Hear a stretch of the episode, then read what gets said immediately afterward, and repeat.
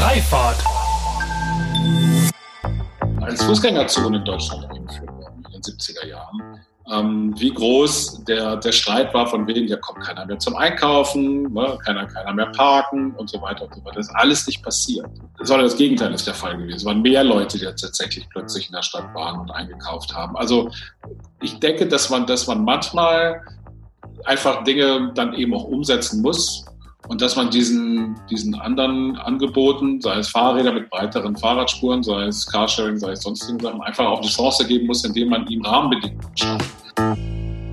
Willkommen zu einer neuen Folge von Freifahrt, dem Interview-Podcast für eine neue und zukunftsfähige Mobilitätskultur. Mein Name ist Sebastian Hofer und hier frage ich mich und meine GesprächspartnerInnen sinnbildlich jede Woche wieder, weshalb es in Holland und Dänemark eigentlich selbstverständlich ist, mit einem Lastenfahrrad unterwegs zu sein und wir hierzulande immer noch kostenlosen Parkraum als Grundrecht verstehen. Mit euch zusammen möchte ich unser aktuelles Verständnis von Mobilität auflösen und an einer wünschenswerten Zukunft unserer Fortbewegung basteln. Von Mikromobilität bis zum Hyperloop. Und deshalb spreche ich mit allerlei klugen Köpfen, die uns auf neue Gedanken und Wege bringen wollen. Hey, schön, dass du mal wieder reinhörst. Nachdem ich letzte Woche eine kleine Pause eingelegt habe, mache ich diese Woche mit einer Spezialfolge weiter und erhöhe die Gästeanzahl direkt auf drei. Wobei ja diesmal ich eigentlich der Gast war bei dem Mobility Roundtable von Katja Diel, Don Dahlmann und Christina Kunkel. Dieses Mal wurde ich freundlicherweise eingeladen, das Gespräch mit meinem Blick durch die Brille der Mobilitätskultur und der Mikromobilität zu ergänzen. Alle drei sind führende Stimmen in der öffentlichen Debatte um die Mobilitätswende. Katja Diel ist bekannt durch das One Woman Media House und die Kommunikationsberatung namens She Drives Mobility, welche sie nutzt, um das Thema Diversität und New Work zu verknüpfen mit einer neuen Form der Mobilität. Das alles mit einem gleichnamigen Podcast, mit allerlei geschriebenen Beiträgen und als gefragte Rednerin. Don Dahlmann blickt in der Runde schon am längsten auf die Mobilitätswelt und gehört zu den führenden Experten, wenn es um das Thema Mobilität der Zukunft geht. Als Journalist und Mobilitätsexperte ist er in einem sehr ähnlichen Bereich unterwegs wie Katja und bringt nochmal den Fokus der Elektrifizierung, autonome Fahrzeuge und Smart Cities und die wirtschaftlichen Fragen rund um diese Themen mit ein. Christina Kunkel ist Redakteurin bei der Süddeutschen Zeitung für alle Themen rund um das Auto und die Mobilität. Sie ist bekennende Autofahrerin, auch in der Münchner Innenstadt, und benennt darüber hinaus klar und deutlich, welche Gefahr für sie das Fahrradfahren und auch E-Scooter aufgrund mangelnder und ungeschützter Fahrradwege sind. Unter anderem dieses Spannungsfeld und darüber hinaus die Elektromobilität und die Hürden der Akzeptanz thematisiert sie in ihrer journalistischen Arbeit bei der SZ. Angefangen von der Überführung der Kaufprämie in ein Konjunkturprogramm inklusive der roten Karte für Verbrenner sprechen wir darüber, wie eine Mobilitätsprämie aussehen könnte was diese mit Mobility as a Service zu tun hat und welchen Betrag wir vier pro Monat für eine Mobilitätsflatrate ausgeben würden. Wir diskutieren über E-Scooter ein Jahr nach ihrer Ausrollung auf deutschen Straßen und was sich in Sachen Akzeptanz, Integration mit anderen Angeboten und Infrastruktur getan hat. Ich freue mich auf die nächste Runde und wünsche euch jetzt viel Spaß mit diesem fachsimpelnden Mobility Roundtable mit Katja Diel, Don Dahlmann und Christina Kunkel. Ähm, genau. Und wir haben uns schon mal in ähnlicher Runde zusammengefunden. Damals habe ich mit Don und Christina noch über die Abwrackprämie, die im Raum hing, mich unterhalten. Und das war jetzt ja alles, ehrlich gesagt, ich habe hab zum Ende wirklich gezweifelt, ob es jetzt kommt oder nicht. Dann an dem Tag, wo es dann entschieden wurde, war das ja irgendwie um 11 Uhr abends. Und da habe ich gedacht, nee, ich kann das jetzt nicht einfach wegpacken. Ich muss jetzt gucken, was passiert. Und sie haben es ja auch sehr spannend gemacht, weil sie es gefühlt mit verteilten Rollen gelesen haben. Äh, Frau Merkel hat was gesagt, Herr Söder hat was gesagt. Und ich habe immer nur gedacht, was heißt das jetzt?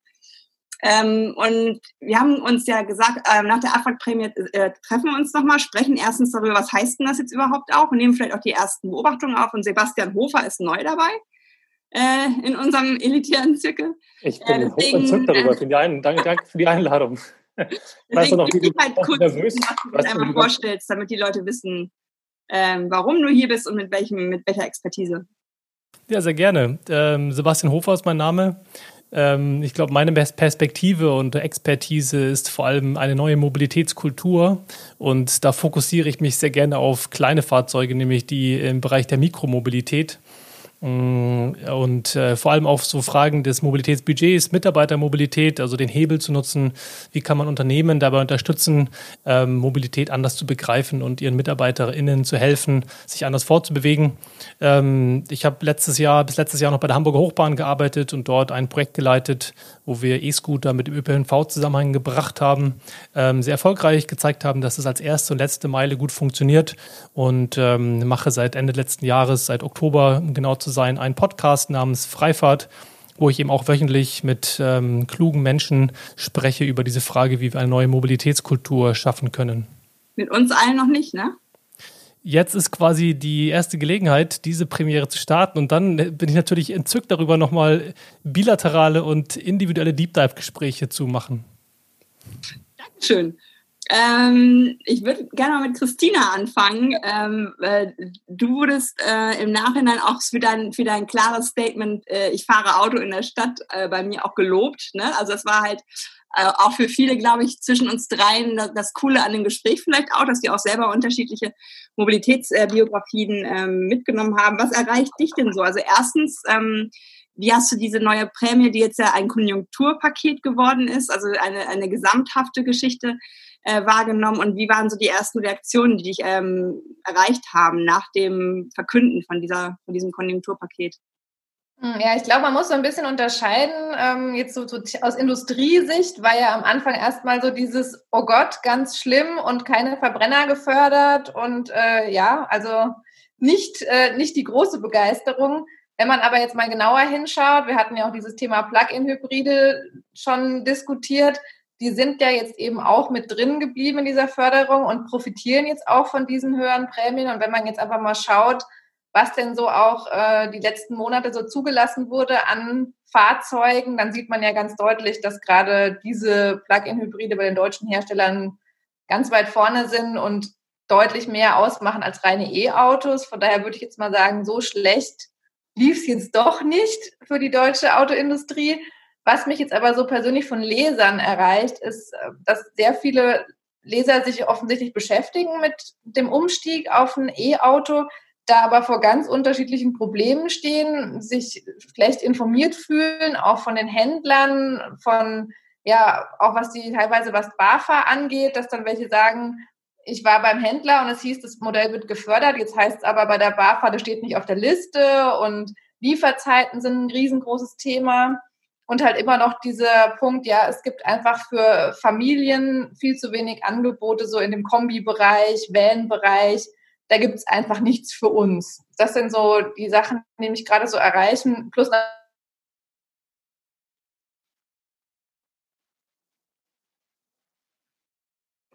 ich kann irgendwo laden. Da ist haben wir das nächste technische Problem. oh, jetzt wieder Genau, also ich glaube schon, ähm, jetzt geht's glaube ich wieder. Okay, also ja. es hat glaube ich schon was bewegt ähm, und es beschäftigen sich Leute jetzt mit diesem Umstieg zumindest auf ein E-Auto, wenn man das jetzt mal so sieht, wenn man den reinen Autobereich sieht. Aber jetzt fangen halt so diese Probleme im Kleinen an, wo man ich hofft. Ich habe schon gefragt, ob du immer noch mit deinem Leasingvertrag zufrieden bist, Christina. Christina hat ja auch schon, äh, hat ja auch schon auf Twitter öffentlich gesagt, dass ich mich sehr freuen würde, wenn es eine Möglichkeit gäbe, aus einem Leasingvertrag aussteigen zu können und jetzt auf ein E-Auto zu wechseln. Aber ähm, das Problem ist, dass ich ja einen Leasingvertrag bei der Audi AG habe, wenn ich das so sagen darf. Und äh, die Audi AG ist mir natürlich nicht ermöglicht, äh, da jetzt einfach so rauszugehen und auf ein E-Auto umzusteigen. Gut, wenn es wahrscheinlich ein E-Tron wäre, würden sie es vielleicht machen, aber da es ja da jetzt irgendwie nicht wirklich ein äh, vergleichbares kleines Modell, zumindest bei Audi gibt, dann ja, also der Trend geht auch ganz klar zum Zweitwagen, habe ich gehört. Ja, genau. also das ist halt auch noch so ein Punkt. Ne? Ich würde mich freuen, wenn, wenn es da Möglichkeiten gäbe, auch schon für bestehende Leasingkunden aus, aus ihrem Vertrag rauszukommen. Aber gut, ich werde jetzt weiterhin erstmal Verbrenner fahren. In, in der Stadt. Wie war es bei dir, Don? Warst du überrascht? Hat es dich überrascht, was jetzt herumgekommen ist? Oder hat es deine Erwartungen untertroffen, übertroffen, wie auch immer? Ähm, äh, als, als Überraschung war sicherlich, dass es keine, keine Prämie für die Verbrenner gab. Auf der anderen Seite habe ich das auch so gewertet, dass es so eine Art Warnschuss nicht nur Warnschuss, sondern auch so, ein, so eine Art Stoppschild ist für die Autoindustrie, mit der Jammerei so ein bisschen aufzuhören. Denn im Grunde genommen diskutieren wir das Thema Elektromobilität. Wir erinnern uns an die Aussage von Angela Merkel, glaube 2010 oder 2011, dass sie bis 2020 eine Million E-Autos auf der Straße haben möchte. Und alle haben genickt in der Autoindustrie, passiert jetzt nichts. Also das Thema ist ja nicht neu. Und das Thema ist auch nicht neu. Verbrauchswerte und CO2-Emissionen, das ist auch nicht neu. Die Hersteller sitzen in den jeweiligen Gremien, auch in der EU, also die reden auch mit, die wissen, was auf sie zukommt. Da gibt es immer die Vorgespräche etc. etc. Also es ist alles nicht neu, aber die Industrie hat halt nichts gemacht. Und ihr halt jetzt quasi ein, ein Stoppzeichen zu geben und zu sagen, so geht's nicht weiter. Ihr könnt nicht weitermachen, als wenn nichts wäre und so ein paar Proforma, ein paar E-Autos auf die Straße schieben. Und das dann auch nur in der Frequenz zu machen, wie es euch gerade passt und beliebt, das funktioniert nicht mehr. Und ich glaube, das ist ein ganz interessantes Symbol eben auch, was da die Politik gesetzt hat, was die Große Koalition gesetzt hat, nämlich zu sagen, ihr müsst euch bewegen, ihr müsst was verändern. Ähm, und wir geben euch schon die Hilfen, also wir fördern die ganzen Krempel, wir bauen die Infrastruktur aus. Okay. Es wird nochmal zusätzlich Geld reingesteckt in die Infrastruktur äh, Ladeinfrastruktur etc. etc. Also es wird ja eine ganze Menge Geld vom Staat ausgegeben und auch den, den, den Herstellern, auch im Bereich noch von anderen äh, Sachen wie jetzt Forschungszuschüsse und so weiter, ähm, zugesteckt, aber es passiert halt nichts. Und diese, also diese, diese Lieferfristen und so weiter sind ja ein Symbol auch dafür, dass eben einfach ähm, die, die Hersteller sich zu langsam und nicht schnell genug auf diese Sache eingestellt haben. Und jetzt heißt es halt so, müsste halt gucken, äh, wie er damit klarkommt. Also so mal kurz so bestes Beispiel, wenn man jetzt sagt, wenn ich heute auf die Webseite von Tesla gehe und sage, ich möchte da jetzt einen neuen Tesla bestellen, ich habe es neulich mal gemacht, da stand glaube ich August als als Liefertermin. Das heißt, die kriegen es, würden es jetzt hinkriegen, mir innerhalb von zwei Monaten ein Auto vor die Tür zu stellen. Wenn ich jetzt aber ein anderes E-Auto möchte, dann heißt es teilweise halt dieses Jahr auf gar keinen Fall. Und das ist natürlich was, wo man auch sagen muss, hm, liebe deutsche Autoindustrie, also nicht nur die deutschen, sondern auch asiatische Hersteller teilweise, das kann halt so nicht wirklich funktionieren und man muss sich dann schon wundern, warum da nichts möglich ist, schneller zu liefern. Das hat was damit zu tun, dass die Industrie generell, also nicht nur die Deutsche, sondern auch andere, aber die können halt nicht so skalieren. Also die, die bestellen halt bestimmte Mengen vor, zum Beispiel Batteriezellen und so weiter. Es ist natürlich, es gibt natürlich auch einen Engpass auf dem Markt.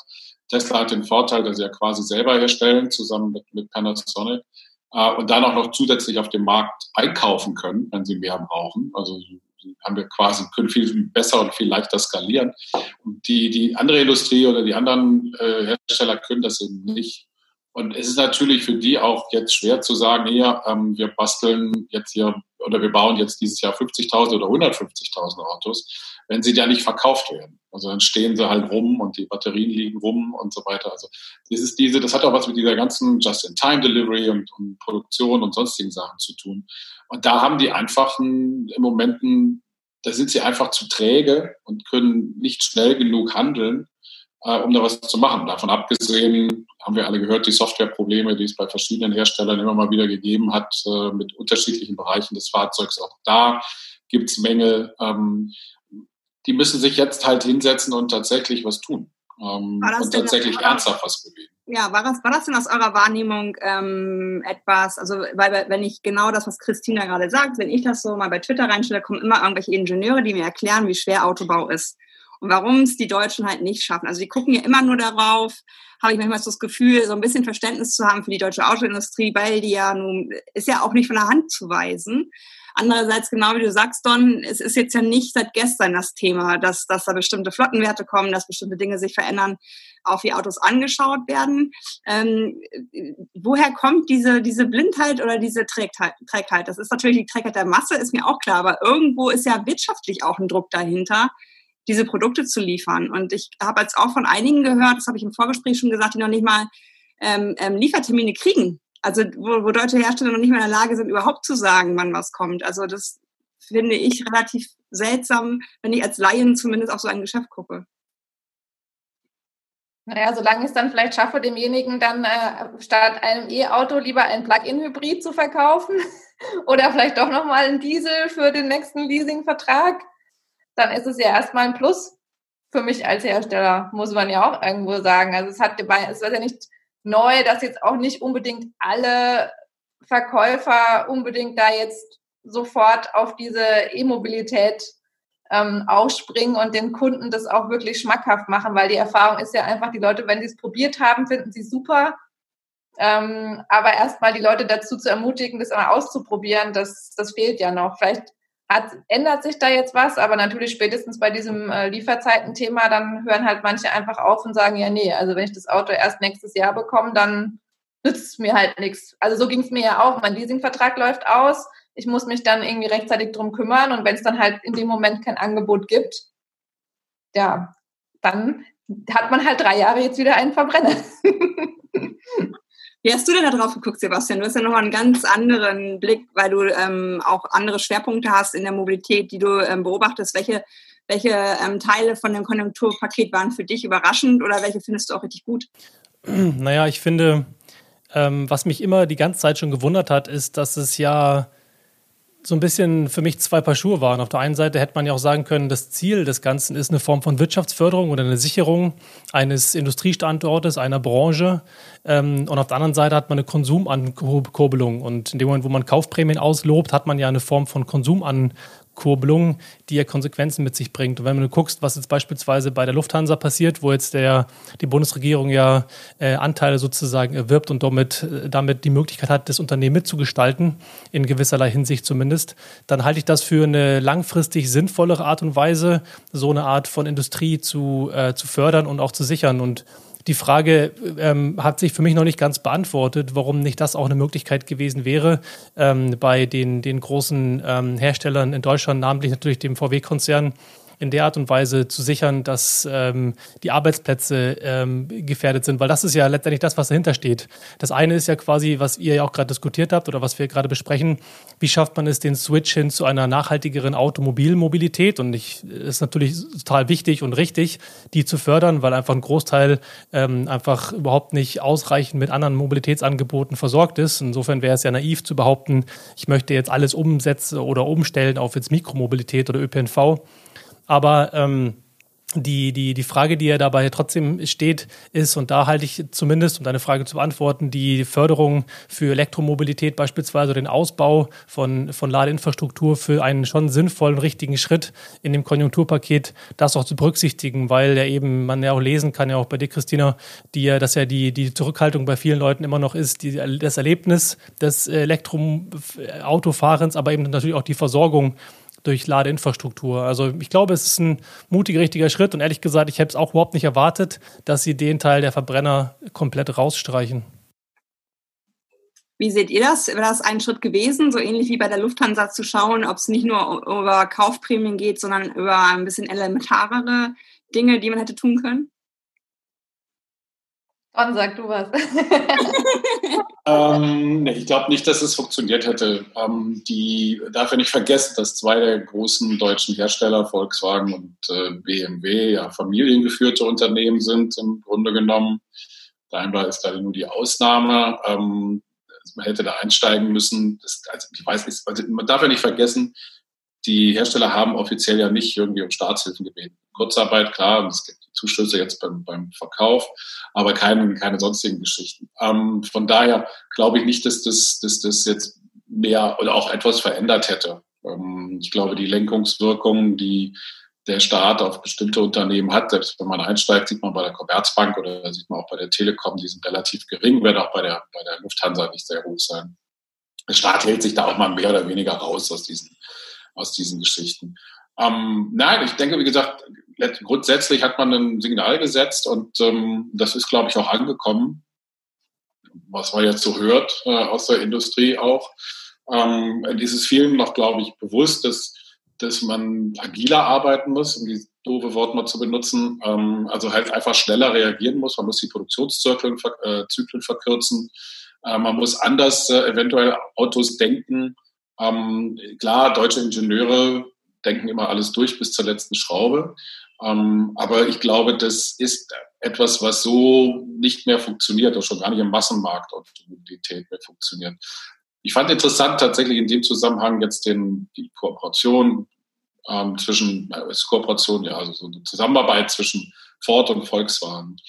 wo Ford halt im Grunde genommen die komplette Plattform, also diese, diese äh, MWB, äh, modulare Elektrobaukastenplattform von, von Volkswagen einkauft für ihre ähm, Fahrzeuge, die sie in Zukunft produzieren wollen. Die sparen damit zwei bis drei Jahre Entwicklungszeit für eine eigene Plattform und sind deswegen in der Lage, jetzt dann auch 2023 oder so dann mit neuen E-Autos auf den Markt zu kommen. Ford hat es auch deswegen gemacht, weil sie es verpennt haben, also selber eine Plattform aufzubauen und überhaupt in die Richtung was zu machen. Das sie komplett verschlafen.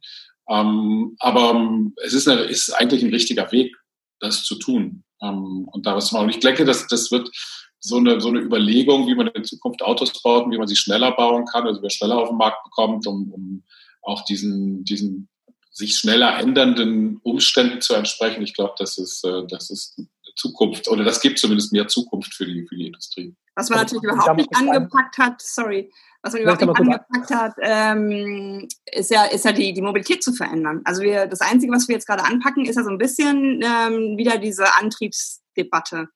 Also auf den Kunden runtergebrochen ähm, wird ihm erleichtert, Plug-in-Hybride oder halt, wenn dann lieferbar, auch ähm, Elektroautos zu kaufen. Wir haben uns im letzten Gespräch aber die Mobilitätsprämie ähm, unterhalten. Also eigentlich darüber nachgedacht, warum nutzt man das Geld nicht zumindest systemoffen, dass man für alle äh, eine gewisse Incentivierung ähm, bereitstellt, also auch wenn ein Lastenrad anstelle eines Autos angeschafft wird oder, oder ähnliche Dinge. Äh, es ist einfach verschwunden, das Thema, oder? Ja, das ist ja genau das Thema. Also das ist ja genau der, die Fragestellung, die man ja in dem Kontext, ähm, auf die ich ein bisschen hinaus wollte. In dem Moment, wo man jetzt explizit sagt, man fördert den Kauf von Autos, dann hat man natürlich ähm, im Idealfall äh, die, die, einen Wandel hin zu mehr Elektromobilität gefördert. Aber bis halt weiterhin änderst du halt keine Mobilitätskultur. Und die Mobilitätskultur, das ich damit meine, ist im Prinzip auch eine Art von Ausverhandeln von, von multimodaler Mobilität. Denn was wir jetzt ja gerade aktuell sehen, um so ein bisschen den so einen kleinen äh, Umweg zu fahren, ist ja beispielsweise durch das Thema Corona Bike Lanes und die temporären Fahrradwege, die jetzt entstehen, vor allem ja in Berlin, dass dort eine Form von äh, Platzaufteilung stattfindet und die Diskussion sofort auftaucht, so ja, wir brauchen jetzt überall Fahrradwege und überall müssen wir jetzt drei, vier, fünf Meter breite Fahrradwege haben. Wenn man sich das mal anguckt, dann ist es aber gar nicht unbedingt notwendig, sondern oft hilft beispielsweise wie in Amsterdam, gibt es auch nicht überall Fahrradwege, sondern Oft hilft ja beispielsweise, dass du ähm, durch ein Ausverhandeln von dem Miteinander auf der Straße eine andere Kultur schaffst. Das heißt, die Autos sind natürlich weiterhin relevant und auch ein sinnvoller Bestandteil des Ganzen, aber man lernt ja sozusagen dieses Ausverhandeln und die Multimodalität der Mobilität nur erst dann, wenn es mehr von der anderen Seite gibt. Und diese andere Seite fördert man natürlich durch beispielsweise Kaufprämien, um eben teilweise sehr, sehr teure Lastenfahrräder beispielsweise und vor allem elektroangetriebene Lastenfahrräder oder auch Pedelecs und S-Pedelecs geeignet subventioniert. Und ich finde auch, kann ich dir nur beipflichten, Katja, dass die die Form von äh, offener System- oder halt An Antriebs- oder fahrzeugunabhängiger Förderung, dass das etwas gewesen wäre. Und ich fände es tatsächlich interessant, auch heute mit euch ein bisschen zu drüber, darüber zu reden, wie denn so eine Mobilitätsprämie fair aussehen könnte. Ähm, ich glaube auch schon, dass es Möglichkeiten gibt, äh, da auch politisch, dass man bessere Rahmenbedingungen schaffen können, auch wenn man wieder mal die Autohersteller sieht, weil es gab ja diese, äh, es gab ja diese Versuche, wie zum Beispiel Moja oder jetzt ähm, auch, es gab ja auch von Bosch eben diesen E-Roller-Verleih, der jetzt auch wieder eingestellt wurde. Moja hat auch Probleme. Und das Ding ist ja immer, die Hersteller sagen, naja, sowas lohnt sich für uns nicht. Genau wie diese, ähm, dieses Joint Venture, Daimler, BMW mit Carsharing etc. Es ist ja immer so, es lohnt sich nicht, es lohnt sich nicht. Und da, glaube ich, wäre es schon möglich gewesen, einfach Rahmenbedingungen zu schaffen, wo man sagt, okay, wir, wir fördern das so, dass für die Hersteller vielleicht auch ein größerer Anreiz besteht, da dran zu bleiben und diese Sachen auszubauen. Und dass die Leute dann einfach sagen, okay, man, man, man nutzt das öfter, ob das jetzt Unterstützung auch ist, dass man sagt, okay, es ist günstiger oder ich glaube, da gäbe es schon Möglichkeiten, weil diese Konzepte von Moja, wir haben auch letztes Mal über Clever Shuttle diskutiert, wo man sagt, das sind eigentlich super Konzepte, die funktionieren, aber wenn natürlich man den Firmen, die dahinter steht, dann immer wieder die Möglichkeit gibt zu sagen, na ja, aber es rentiert sich für uns nicht, dann ist es halt auch sehr schnell abgewürgt irgendwo. Und ich weiß nicht, ob man da nicht noch bessere Chancen hätte, da was zu ändern. Ja, und ich glaube tatsächlich auch, dass, dass die Wertigkeit die falsche ist. Äh, sorry, Don.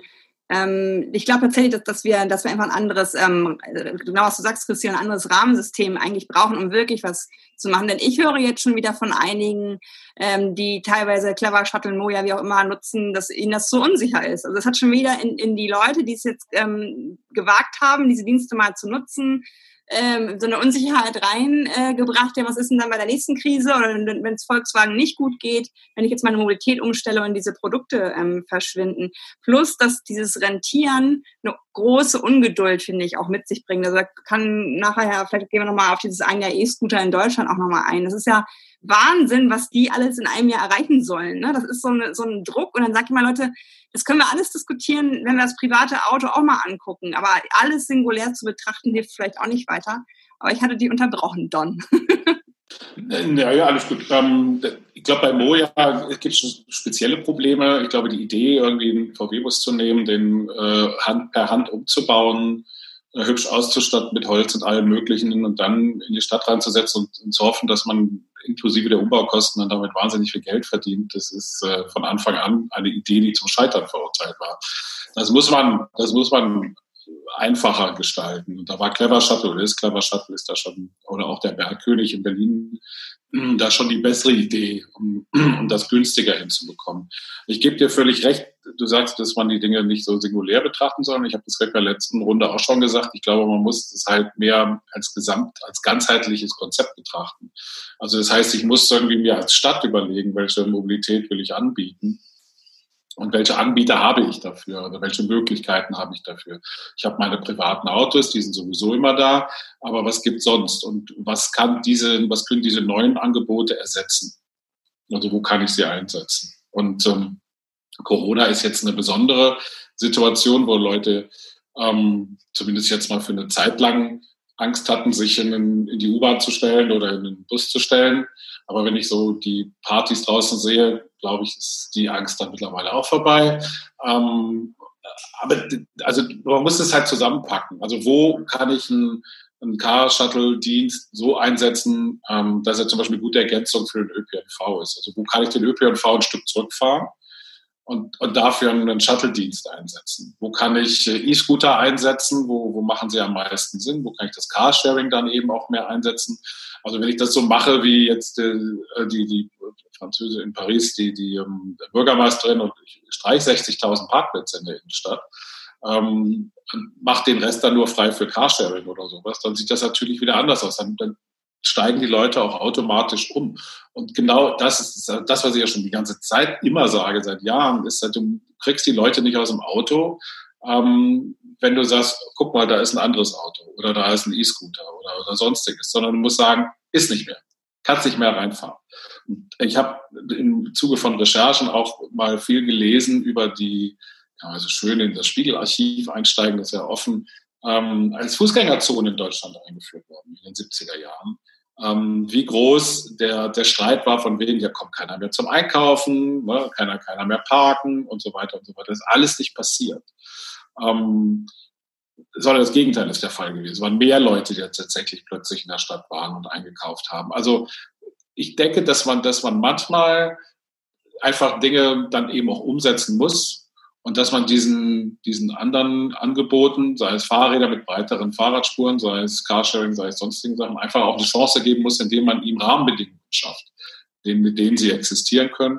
Und ähm, das Endziel ist ja, dass wir A, ein bisschen weniger, also nicht alle Autos aus der Stadt raus haben wollen, das wäre Quatsch, aber dass wir weniger Autos in der Stadt haben wollen, dass wir dadurch mehr Platz haben für alle, die in der Stadt leben, also mehr Platz auf den Straßen, auch einfach um wenn du hier die Bürger, also wenn du hier die Parkplätze bei mir in der Straße wegnimmst, dann können die Leute ihre äh, können Restaurants sich vergrößern etc. Also das, was ja auch jetzt teilweise in Paris und anderen Städten, auch in New York passiert ist.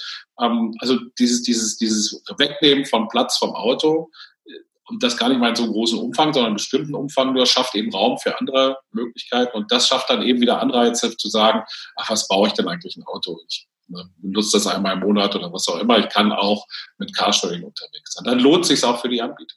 Aber wenn ich da mal einhaken darf, es gab ja gerade in der in Pankow in Berlin eine Umfrage von den, den Bewohnerinnen in einem Quartier, die wurden befragt, was sie denn gerne mit dem ruhenden Verkehr machen würden. Und einfach ausgedrückt gab es ein Drittel der Befragten, die haben gesagt, wir würden ganz gerne mehr Parkplätze haben. Und ein Drittel hat gesagt, ja, weg damit mit den Parkplätzen. Und wir hätten ganz gerne äh, diesen Platz eben für Grünflächen, für Spielplätze, für Sitzgelegenheiten, Begegnungsflächen und so weiter. Das heißt, wir haben da ja offensichtlich eine Art von Zielkonflikt. Wir haben dort ja jetzt schon quasi eine Unterscheidung zwischen der einen Seite, die sagt, wir behalten am Status quo fest und das ist natürlich jetzt nichts Neues. Es zeigt halt nur sehr, sehr schön anhand so einer Befragung, was da für ein Zielkonflikt da ist. Und das Beispiel von Anne Hidalgo aus äh, Paris ist natürlich fantastisch, weil sie als einer der ersten sehr, sehr mutig vorangeht und äh, tatsächlich eine riesengroße Anzahl von, von Flächen äh, plant, umzuwidmen. Ähm, und ich glaube, genau das ist nämlich die Notwendigkeit in dem Kontext, dass man mutige, auch politische Entscheidungen braucht, um eben eine Veränderung anzu, anzustoßen. Ja, und ich finde das Wort Zielkonflikt, weil ja auch gerade jemand sagt, genau das ist es, Zielkonflikt. Ich finde immer schwierig dieses Wort, weil ich habe hab entweder ein Ziel oder ich habe kein Ziel. Ne? Also ähm, ich glaube tatsächlich, das kriege ich bei meiner Arbeit bei Door to Door jetzt natürlich auch mit, dass da auch gewisse, gewisse ähm, Diskussionen entstehen, ähm, wo wir auch sehr offen mit umgehen.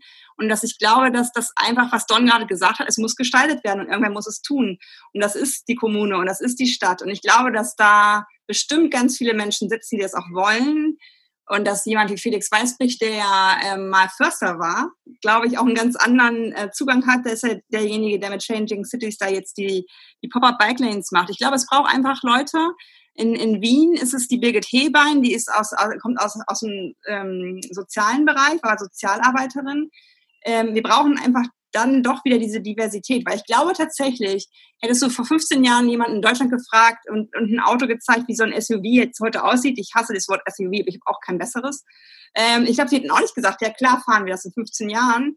Ähm, und genauso muss es, glaube ich, dieses, dieses Zurücknehmen geben und die Leute erstmal erleben lassen. Ich mag nämlich, was in Europa oft passiert, diese einjährigen Modellversuche, wo die Leute, ähm, wo den Leuten gesagt wird, wir machen das jetzt mal ein Jahr, ihr erlebt, was es bedeutet und wenn euch das dann so schlimm geht, dass ihr sagt, wir wollen das doch jetzt zurück, wie es vorher war, dann machen wir das auch. Ich glaube tatsächlich, wenn du jemanden fragst, brauchst du mehr Parkplätze und er hat ein Auto und er ist wie ich gestern mit meinem Mietwagen eine Stunde durch Eimsbüttel gefahren, weil ich mich nicht in eine Feuerwehreinfahrt oder irgendwo anders hin, ich, hab, ich, ich platze.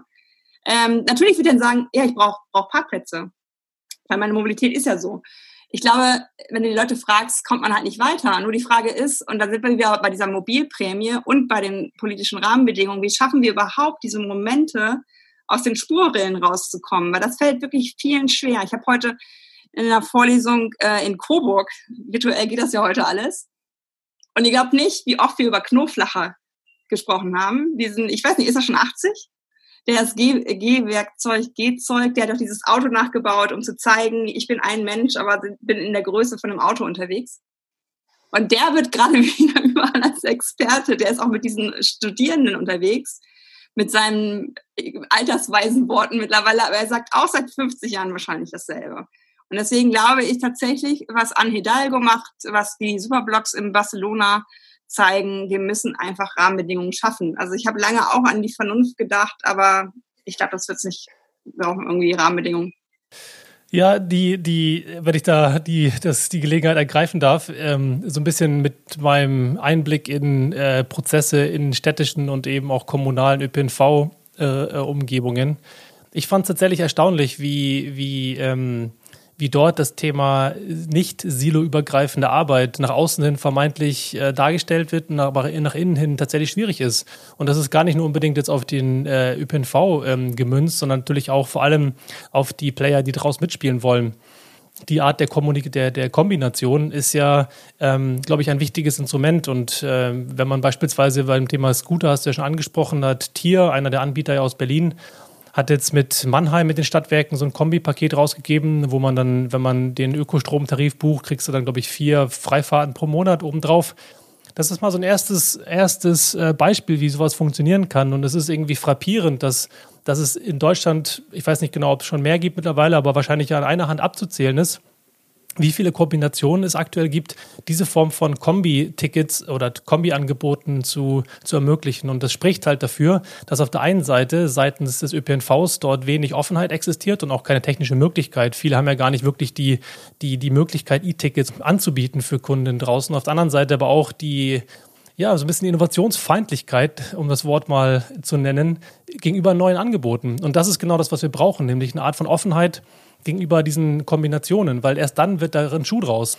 Ich sehe da immer noch nicht so richtig die, die, die Offenheit äh, zu kooperieren miteinander. Vor allem, wenn man, auch das hast du auch vorhin schon erwähnt, das Beispiel der, ähm, der Now-Gruppe, also Daimler und BMW, die Verbindung, die sich jetzt ja auch eine eigene, im Prinzip eine Bastion bauen, was sehr gut ist gegenüber Google oder ähm, Uber um halt ein Gegengewicht darzustellen in europäischer Mobilitätslandschaft. Also alles großartig, aber was die machen, die sind auch seit über einem Jahr äh, verschanzt in, ihrer, in ihren äh, Corporate-Höhlen, um halt die Weltlösung zu bauen. Und äh, so richtig ist es ja auch noch nicht gezündet. Und ich wundere mich manchmal teilweise schon. Und da nochmal ein drittes Beispiel in, die Runde zu werfen. Christina, du hast ja vorhin von, von Coop gesprochen, also von dem Bosch Scooter ähm. Ich fand das tatsächlich, äh, da will ich mal eine Lanze brechen für Emmy, weil die es nämlich äh, schaffen, auf eine super, super ähm, kleine und äh, ja, auf eine sehr agile Art und Weise und überhaupt nicht prätentiöse ähm, Art und Weise einen Service auf die Beine zu stellen und der halt gut funktioniert, der offensichtlich profitabel genug ist, dass sie immer noch existieren und das Ganze im Prinzip aus ihrer WG-Küche heraus entwickelt haben und weiter managen. Deswegen, ähm, ja, zeigt sich, dass man nicht vielleicht immer ein Premium-Angebot braucht, sondern lieber erstmal was baut, was wirklich Nutzer, Nutzerinnen draußen wirklich im Alltag hilft. Eine kleine Verteidigung jetzt zur Now-Gruppe noch. Seit ein paar Tagen kann man zumindest in der Free Now-App jetzt auch E-Scooter buchen. Ich weiß jetzt nicht genau. mehr, ich weiß nicht mehr, welche Marke es, ob es Tier oder Boy oder ist Boy. Genau. Also zumindest Klugscheißer-Modus aus. Ja, ja. deswegen sage ich, ich war mir nicht mehr sicher. Äh, auf jeden Fall haben sie jetzt zumindest jetzt schon mal so einen kleinen Versuch gestartet, wie wie erfolgreich das ist, lässt sich irgendwie noch die Frage. Ich bin ja immer noch der große Fan von diesem Mobilitäts-Flatrate, ähm, dass man einfach sagen kann, ich zahle immer im Monat so und so viel Euro. Und es können dann auch durchaus irgendwie ein paar hundert Euro sein, wenn man jetzt mal überlegt, was ein Auto kostet. Und dafür kann ich aber wirklich all diese Services einfach nutzen. Und ich sage, ich möchte von da nach da fahren. Was habe ich für Möglichkeiten? Und dann zeigt mir meine App einfach an, du kannst jetzt hier den Scooter nehmen, du kannst hier mit dem äh, Shuttle-Service fahren oder hier mit, äh, mit dem Bus. Und das wäre für mich eigentlich der Punkt, wo ich auch sagen würde, dann würde ich mein Auto abgeben. Das ist wirklich so. Das wäre für mich der Moment, wo ich sage, okay, dann bin ich mir sicher, ich brauche es nicht mehr. Also ich möchte oder ich möchte es nicht mehr haben, sagen wir es mal so. Aber es ist nicht faszinierend, dass ausgerechnet jetzt äh, Free Now damit beginnt, ähm, Scooter zu integrieren und das Ganze nicht auf einer Ebene höher, nämlich auf Reach Now, also ehemals Movil passiert. Ich verstehe das ehrlich gesagt nicht ganz, warum dieses Subprodukt sozusagen jetzt multimodal wird. Now we got a Nerd Talk. Ich, glaube, ich dachte, das ist das Ziel von heute gewesen. das haben sie auch super gut geschafft. Ich weiß gar nicht, wie oft ich dann immer stand, äh, wie kann man My Taxi oder ja. Mal, ist es jetzt Reacher? Ist es Channel? Nee. Genau. Also ich, ich, weiß, um auch nochmal äh, Klugscheißerinnen-Modus, also ich wurde ja gerade gefragt, das ist VOI, V-O-I. Also das kennt ja. vielleicht auch nicht jeder. VOI ist jetzt ähm, anscheinend damit drin. Ich weiß es von Tier, äh, weil ich, weil ich die auch im Podcast hatte, dass sie wirklich da immer versucht haben, direkt an die Kommunen ranzugehen. In München sind sie in der MVG-App, heißen aber nicht mehr Tier, sondern MVG-Scooter. Ähm, ich glaube, die haben Nextbike als Bike-Sharing. Also in, in, München hast du das auch. Da ist Door-to-Door dann auch der Isar-Tiger. Also alle Labels sind MVG, weil ich glaube, das ist auch nochmal was, Christina. Ähm, man braucht auch den, den Vertrauensmann, Frau vor Ort. Ne? Also wenn die Münchner MVG-Label irgendwo draus sehen, das ist schon, glaube ich, auch wenn man sonst vielleicht nicht Bus fährt, aber es ist zumindest was von vor Ort. Da kann ich auch hingehen, mich beschweren. Ich komme nicht ins Callcenter oder wie auch immer. Und ich glaube auch, was du auch geschildert hast, ähm, wir brauchen eine Kopfentlastung.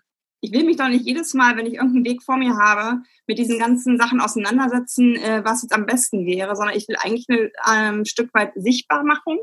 Also ich glaube, die meisten Produkte äh, kennen, also wer, wer, kennt die außer uns, die wir Nerds sind? Ja. Äh, da würden einige, glaube ich, staunen, was es alles gibt. Mhm. Auch in welchen äh, kleineren Städten es vielleicht auch sogar schon Dinge gibt. Ähm, weil zum Beispiel Cambio ist ja auch bundesweit, ist eher aus diesen Vereinsstrukturen und so weiter entstanden. Carsharing, was eher kommunal mhm. funktioniert. Und das ist sowas, wo ich glaube, dass da diese, diese, diese, ja, weiß ich auch nicht, diese, diese Feindschaft oder was auch immer da empfunden wird, eigentlich falsch ist, weil die Auffindbarkeit ist das Wichtige. Mhm. Und wenn du dann ein cooles Produkt hast wie so ein Emmy und das wird auch gefunden, dann wird es auch genutzt, oder? Wie sieht es unser Techie Don? Ich habe gerade habe gerade mal gezählt, was ich an Apps auf meinem äh, äh, Handy ja, habe. Wollen wir alle mal unsere Apps zeigen, was wir haben? Na, ich habe ich hab einfach mal jetzt nur mal die gezählt, die ich tatsächlich dann auch regelmäßig nutze. Also jetzt nicht alle, ich habe da noch Lime und andere Geschichten mit drauf, aber halt, äh, oder, oder Hive habe ich sogar noch mit drauf, da den, den Dienst von Daimler, den es noch nicht gibt. Aber, ähm, also zumindest nicht hier. Ähm, aber tatsächlich, ich hatte denn die Frage auch von Bekannten vor gar nicht allzu langer Zeit, der meinte, so, ich will mein Auto verkaufen, du kennst dich doch aus ähm, was bin ja hier in Berlin, ich benutze es eh nicht. Was muss ich denn, welche App muss ich mir denn runterladen? Das war die, von Einzahlen die Rede. Mhm. Welche App muss ich mir denn runterladen, damit ich jetzt in Zukunft ohne Auto nicht die Gegend? Und dann bin ich, ja, also überhaupt kein Problem, du musst runterladen. Und ähm, dann waren wir dann irgendwie so bei 12, 13, 14 Apps irgendwie, die man eben runterladen muss, damit man eben alle E-Scooter hat, damit man die ganzen Carsharing-Dienste hat, damit man die Taxidienste hat, äh, BVG hat, äh, Yelby und so weiter, das alles gibt. Ja. Und dann bist du halt plötzlich so bei 15, 16 Apps und dann meinte er, Moment mal, äh, runterladen. Dann muss ich mich bei jedem Einzelnen anmelden ja. mit meiner Kreditkarte. Dann muss ich bei denen, wo ich ein Auto miete oder wo ich einen Scooter, äh, so, so, so E-Motorroller miete, muss ich auch noch meinen Führerschein irgendwie. Mhm. Wenn eine gut geht, alles elektronisch, aber das ist, das kostet halt Zeit, das kostet Geld. Naja, Geld nicht, aber doch, Geld kostet auch für die Anmeldung, je nachdem, wo man sich an. Also das dauert halt einfach alles, bis ich das überhaupt mal geschafft habe. Wir sind Wochenende beschäftigt, das einzurichten. Und dann, wir wissen alle, wie das ist. Ich meine, ich habe das, ich mache das seit 2012 mit, mit, mit Carsharing und für mich ist das alles normal, aber man muss sich auch erstmal damit zurechtfinden. Ja, das ist wie ein neues Auto, in das man sich reinsetzt. Da muss man auch erstmal gucken, wo sind denn eigentlich alle Schalter. Klar, man weiß, wie man Auto fährt, aber wo alles ist und wie die Abmeldung und so, das muss man erstmal alles lernen. Und dieser Lernprozess ist einfach, der dauert eben auch. Mhm. Und viele Leute sagen, ach, na, also, ich habe jetzt keine Lust oder keine Zeit, mich mit zu beschäftigen, ich nehme dann doch lieber das Auto. Und das ist eben auch so ein Hindernis. Movil, die Idee, die Daimler da mal hatte, zu sagen, wir machen eine App und in dieser App ähm, machst du nämlich nicht nur, also du kannst eine Route planen von A nach B. Und die Grundidee war ja wirklich, dass ich hier von Berlin, wo ich wohne, äh, Prenzlauer Berg, jetzt zu meinen Eltern nach Bonn fahre, dann äh, muss ich da irgendwie hinkommen. Also muss ich erstmal zum Zug kommen, dann muss ich den Zug nehmen, dann muss ich vom Zug dann wieder woanders hinkommen. Also dass diese ganze Route einmal durchgeplant ist und auch in einer App bezahlt wird. Also das heißt, ich muss nicht noch die, die, die BG-Navigator aufmachen und da noch oder mir lokal jetzt irgendwas runterladen, sondern ich buche das über die App, das Buch bezahle ich über die App und dementsprechend ist es dann auch, äh, die, die geben das dann weiter an ihre Dienstleister, mit denen die zusammenarbeiten und ich habe mit nichts was zu tun. Und das ist das, was du am Ende ja für, oder das wäre das große Ziel, was wir am Ende der Mobilität haben wollen nämlich eine App, die dann die, die Dienste untereinander verknüpft, miteinander verbindet.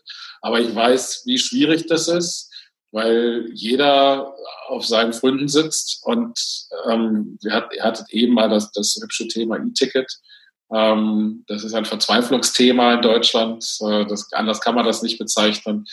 Ähm, da sitzen die seit 2004, glaube ich, zusammen in der Kommission mit 320 Verbänden, treffen sich halbjährlich beste Voraussetzung für richtig fortschrittliche, genau. schnelle Arbeit. Genau. Und äh, ja, also die kriegen es ja noch nicht mal hin, eben ein E-Ticket zu entwickeln ähm, oder, oder eine App zu entwickeln, die halt angepasst ist auf die auf die ganzen äh, sehr, sehr komplexen Tarifsysteme. Ich meine, jeder, der mal irgendwo in Frankfurt äh, oder in, in, München oder in Bonn oder sonst wo vor dem Ticketautomaten gestanden hat, äh, weiß, was Verzweiflung ist. Und ähm, das kannst du ja auch keinem mehr zumuten, ganz ehrlich. Aber da gibt es auch schöne, schöne Lösungen wie den Fair-Tick, also beispielsweise luftlinienbasierte Tickets einfach losfahren und anhand der Distanz ähm, quasi bepreist zu werden. Also ist ja nicht so, als gäbe es da nicht irgendwie Ansätze, ähm, des, dieses verrückte Tarifsystem zu komplett, ne? oder? Genau, in der Schweiz, richtig. Ja, und auch in Deutschland gibt es schon ein paar Piloten. München auch. Mhm. Da hat es ja auch, äh, diese Touch and Go hat es ja auch gegeben von der, von der Bahn, ne? dass du quasi da über NFC rein, rausgehst und so weiter. Hat nie so richtig funktioniert, lustigerweise haben sie mittlerweile auch alle abgebaut, diese ganzen Dinger wieder. Aber es, wie gesagt, natürlich ist es nicht so leicht, aber es kann zumindest, also so, so, so, so ein Touch and Go-Ticket ist natürlich schwierig äh, von der Technik her zu installieren. Aber ähm, dass ich eine App habe, in der ich halt ein Ticket also mein, mein, mein Ticket kaufen kann, wenn ich in, von Berlin nach Hamburg fahre oder in Hamburg daneben mit dem HVV fahren muss und nicht nochmal extra eine App runterladen muss etc. Das sollte wohl nicht so schwierig sein. Ja, es sollte nicht schwierig sein, vor allen Dingen insofern nicht, wenn jeder bei seinen Kernkompetenzen äh, bleibt. Also wenn Software von Software-Expertinnen gebaut wird, äh, Verkehre von den Leuten, die das können, weil ich äh, mit der Innensicht von Verkehrsunternehmen, die ich ja gewinnen durfte, die haben, haben das immer total verlacht. Also das, das, das, da wollte jeder eine App. Eine Zeit lang wollte jeder eine App. Weil das irgendwie State of the Art, da kam dann immer eine Beratungsbutze, es hat immer 50.000 Euro gekostet. Ähm, Hauptsache das Logo von dem Unternehmen ist drauf. Das war immer ganz wichtig äh, wo ich mal gesagt habe, ja, aber es ist doch irgendwie am Ende egal, wie die eure Tickets kaufen und, und wo die Tickets zu finden sind. Aber du merkst halt wirklich, ich hoffe, also ich glaube auch, dass es mittlerweile ja auch ein bisschen was her, dass es schon weitergegangen ist. Aber da sind natürlich auch Menschen, die eine gewisse Art von Verkehr auch äh, inhaliert haben, der jetzt seit 20, 30 Jahren, dass die meisten Aus, ähm, Einnahmen über Schülerverkehre und ich weiß nicht was kommen.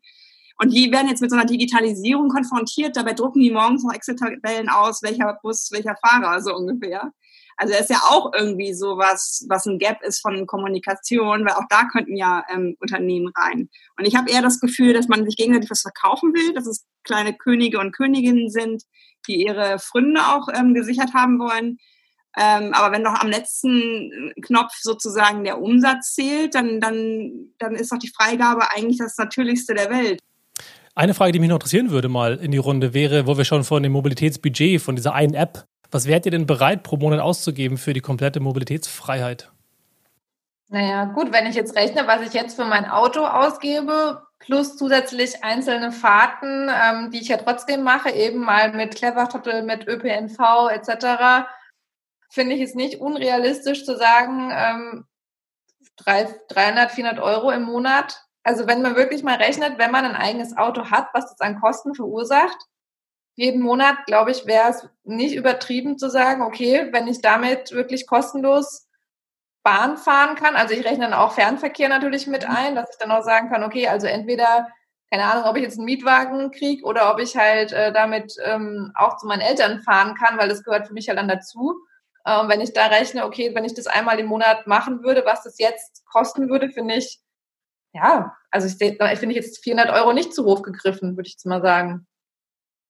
Ich glaube, es ist auch die Größe, ist auch doch die Größenordnung. Es gibt doch diese, diese Mobilitätsbudget äh, irgendwo in, in Schweden oder so. Irgendwo gibt es es doch in der Stadt. Und ich glaube, das ist doch da diese Größenordnung, die die nehmen. Also die nehmen schon 500 Euro oder sowas. Also das ist nicht zu hoch gegriffen. Ich, bewege mich, also das, ich bewege mich ein bisschen anders in Berlin. Ähm, und ich mache viel zu Fuß und viel mit dem Fahrrad. Und äh, von daher, ich habe meine Mobilitätskosten ehrlich gesagt noch nie so ausgerechnet. Ist jetzt in Corona-Zeit ein bisschen mehr geworden, weil ich mehr Carsharing benutzt habe. Ähm, tatsächlich äh, und eben nicht öffentlichen Nahverkehr genutzt habe. Aber ich glaube, ich wäre mit 150 bis 200 Euro schon dabei. Also ich glaube nicht, dass das etwas ist, was ich hier in der Stadt im Monat normalerweise ausgebe. Ähm, aber dann hätte ich halt eine Fahrkarte für die, für die gesamte Stadt und ähm, ein paar Stunden Carsharing oder was auch immer. Und damit wäre ich dann schon ganz zufrieden. Aber das, das läuft so bei mir in dem, bei, bei mir ist wirklich ein bisschen niedriger als bei den meisten Menschen. Man kann es ja auch abstufen. Also es ist ja nicht gesagt, dass dann auf einmal jeder Mensch jetzt auf einmal 500 Euro für Mobilität bezahlen muss, sondern natürlich kann derjenige, der weiter sowieso kein Auto hat und der weiter ähm, eigentlich sich nur hier in der Stadt bewegen will und halt sagt, okay, vielleicht möchte ich halt jetzt nicht nur ÖPNV haben, sondern halt auch noch ein Leihfahrrad und äh, mal einen Shuttle-Dienst, wenn ich irgendwo hinfahre oder mal ein Carsharing-Auto, wenn ich zum Baumarkt will oder so, dann muss der natürlich keine 500 Euro bezahlen. Nur einfach jetzt mal zu sagen, wirklich um ein Auto, das man hat, abzuschaffen für, für Fahrten in, äh, in ganz Deutschland, finde ich wirklich irgendwie, ja, würde ich auch sagen, 400, 500 Euro nicht, nicht viel. Ja. Sehe ich genauso. Katja? Und das ist ja, das ist ja auch was, finde ich, das habe ich ehrlich gesagt an der Bahncard 100 auch genossen, dass ich einfach eingestiegen bin. Ich, ich, vorher war ich, ich weiß nicht warum, aber man wird auch immer so getriggert, Spartickets dann kaufen zu wollen oder keine Ahnung. Ah, dann dauert das Meeting doch wieder länger, ist es zugebunden und keine Ahnung was. Ich glaube, ich habe da ganz schön viel Geld auch einfach so verballert, weil ich diese Tickets dann nicht mehr nutzen konnte. Aber irgendwie ist das ja geil, 19 Euro. Ähm, und das war halt mit der Bahncard 100 echt eine Erleichterung. Ne? Du hast das Ticket immer dabei es ist gültig, also du hast auch immer die Gewissheit, ähm, du fährst legal. Ähm, dann die Anbindung an den Nahverkehr, das hat für mich schon relativ viel abge, abgegolten. Ähm, und das sind ja, weiß ich nicht, 4000 dann im Jahr, wenn du dann noch zurechnest. Also Carsharing hat tatsächlich bei mir abgenommen durch die äh, Ride-Pooling-Angebote, weil dieses Park-Suchverkehr, das ist mir echtes Geld wert, dass ich einfach aussteige und die Karre nicht parken muss. Also das, ist, das war wirklich, da habe ich gemerkt, da ist mir Zeit was wert. Und das ist ganz lustig bei uns dreien jetzt allein schon so, wie wir reden. Was uns wichtig ist, ist halt sehr unterschiedlich. Und genau was du sagst, Christina, da bräuchte es eigentlich Abstufungen wenn Leute zum Beispiel nur zu, zur Arbeit kommen wollen oder was weiß ich und sonst halt ein Rad haben und zu Fuß, das, das ist das Low-Budget-Preissegment ähm, ähm, ist bis hoch hin wirklich, was sie ja jetzt in Österreich auch machen werden, die Bahncard im, im ganzen Land zu haben. Ähm, und tatsächlich, äh, du meinst wahrscheinlich Wim, die oder Sebastian. Genau. Ja, ja, genau. Ja. Das ist doch die Idee von Sampo Hirtan. Ja. Ähm, der hat auch, der hat ja die ganz große Vision. Der hat gesagt, du kriegst für, ich glaube, bei mir im Gespräch hat er auch gesagt, 500, 600 Euro mhm. die ganze Mobilität der Welt. Oder ich auch so, okay. Und er so, ja komm Leute, wie oft fliegt ihr denn jetzt wirklich? Also, wenn ihr es wirklich mal euer ganzes Leben lang bezahlt, eigentlich reicht das ja aus. Und dann hast du aber alles, was du willst. Also, ich finde ihn ganz cool, weil er macht so die Grenzen auf, auch im Kopf. Also, dass du dir um gar nichts mehr Gedanken machen musst. Und, und was das an Zeit spart, was das an Recherche spart. Ähm, das, hab, das merke ich auch immer bei den Mietwagen. Das ist auch nicht viel besser. Da musst du auch eigentlich überall gucken. Klar, Check 24 kann man auch benutzen, ist aber auch nicht immer. Das mache ich trotzdem immer noch den Cross-Check. Und das sind, glaube ich, so Sachen, wo die Leute einfach lernen müssen, ähm, dass es auch was wert ist, Zeit zu sparen und, und, und ähm, eine Gewissheit zu haben, die Mobilität auch verfügbar zu haben. Sebastian, das ist ja das, das, ist ja das, ich bin, ich fahre ja hauptsächlich Fahrrad. Also ich äh, habe sozusagen wahrscheinlich hier in der Runde die geringsten, vielleicht battle ich mich mit Don ungefähr in der Größenordnung, die ich ausgeben würde, wenn ich irgendwie mal hin und wieder unterwegs bin ähm, mit geteilter Mobilität. Wahrscheinlich wäre ich auch so 150, wäre ich gut mit dabei mit Sharing-Angeboten. Ähm, Aber es äh, ist interessant, dass du Sampo erwähnst von Wim, denn ich finde auch super spannend, wie er halt sagt, man braucht halt im Prinzip ein neues, neues Traum, ein äh, neues Traumbild, neues Zielbild. Da sind wir wieder bei dem Begriff für Mobilität. Denn es ist ja super spannend. Äh, er hat irgendwann mal gesagt, dass Menschen bereit sind, das Geld auszugeben für ein Auto, um, weil sie es dann nutzen könnten. Es ist ja ein extremer Konjunktiv, für den man Geld ausgibt. Und um wieder den Nerd-Modus aufzumachen. Ich habe äh, hab mal gesehen, ich glaube, das war von der Motorpresse, die haben mal rausgefunden oder eine, irgendwie eine Zahl von über 330.000 Euro, die wir in unserem Leben für Autos ausgeben. Das heißt, das sind, wenn man es runterbricht, ähm, circa 500 Euro, da sind wir wieder, pro Monat, ähm, die man ausgibt für ein Auto um es eventuell nutzen zu können. Und das ist abgefahren. Ich finde das total faszinierend, dass wir, äh, dass die Marketingindustrie, äh, die Marketingwelt ähm, äh, der Automobilbranche es geschafft hat, uns davon zu überzeugen, dass wir so viel Geld ausgeben. Und er spricht ja auch davon, also Sampo, dass wir dieses, diese, diese 500 Euro quasi nutzen und sie frei machen oder freisetzen und damit eben Möglichkeiten schaffen. Und dann hat man eben die Möglichkeiten und dann endet die Möglichkeit sehr schnell, wenn man die 15 Apps auf seinem Telefon aufmacht ja. und denkt, oh, really? Tja, und da sind wir wieder bei bei ÖPNV und äh, Verbindungen mit anderen Sharing-Diensten äh, und die Lösung des Ganzen. Ja, aber ich finde, 500 Euro ist, ähm, wenn man das Leuten sagt, 500 Euro pro Monat, dann schütteln die meisten im Kopf und halten einen völlig bescheuert, aber de facto ist es das, was wir alle im Schnitt, ne, muss man auch mal überlegen, ich gebe die 500 Euro nicht pro Monat aus. Also irgendjemand auf dieser, in Deutschland gibt schon mal 1000 Euro pro Monat aus. Ja. ja, es gab in Berlin jetzt eine Diskussion, was macht man denn eigentlich mit dem öffentlichen Nahverkehr und wie finanziert man ihn in Zukunft und was soll man tun? Da gibt es ja unterschiedliche, also eine Kommission, gab es Vorschläge und so. Unter anderem war ja ein Vorschlag zu sagen, jeder hier in Berlin zahlt, äh, jeder Bürger, zwangsweise quasi. Äh, und dafür ist der ÖPNV dann umsonst. Also das heißt, den benutzt man dann umsonst. Ich hatte dann auch schon auch mal neulich mit Kollegen äh, zugegeben nach dem zweiten Bier dann auch mal die Idee, dann lass uns doch den, äh, wir haben eh noch den Soli, dann nimm doch den Soli, lass ihn so, wie er ist und sag einfach, jeder Bundesbürger zahlt die Soli-Summe in einen Pot ein für Mobilität, also für den öffentlichen Nahverkehr oder sonstige Geschichten. Ne? Es tut dann niemandem weh, du widmest das quasi nur um, nimmst den Leuten nicht noch mehr weg, sondern widmest um und steckst eben das Geld, was du durch den äh, was ja in Soli geflossen ist, steckst du halt dann in, in Mobilitätsform. Und damit finanzierst du dann eben solche Geschichten wie niedrigere Preise für die Tickets oder Abopreise, Ausbau von öffentlichem Nahverkehr, ähm, Einführung multimodaler Konzepte und sonstige Geschichten. Ich denke, das, das sind so Denkmodelle, äh, die man, die man mal ansetzen oder wo man mal ansetzen muss. Und das bedeutet aber auch wieder eben weg von dem autozentristischen Denken, was wir immer noch haben, äh, Auto alles gut, sondern wir müssen hin eben zu einem, zu einem Denken, wie bewegen, vor allen Dingen in Metropolen und Städten, wie bewegen wir uns da. Auf der anderen Seite, hat das beim letzten Mal auch schon gesagt, das Auto wird vom Land nie wegzudenken sein. Und äh, auch in den, in den etwas weiter ausgelagerten Vororten nicht wegzudenken sein. Und wir müssen uns vor allen Dingen auch überlegen, wie schaffen wir Knotenpunkte, wie schaffen wir Anschlusspunkte für Menschen, die dann mit dem Auto nicht mehr in die Stadt reinkommen, ähm, weil die, die Städte dann zu sind zum Beispiel, oder sie auch nicht mehr parken können oder sonstiges. Also welche Möglichkeiten bieten wir denen, möglichst reibungslos ähm, dann eben vom Auto äh, zur Arbeit dann, oder von ihrem Wohnort, wo auch immer sie sind, dann zur Arbeit zu kommen. Denn das wird, das wird eine große Herausforderung werden. Und müssen sie noch zur Arbeit kommen?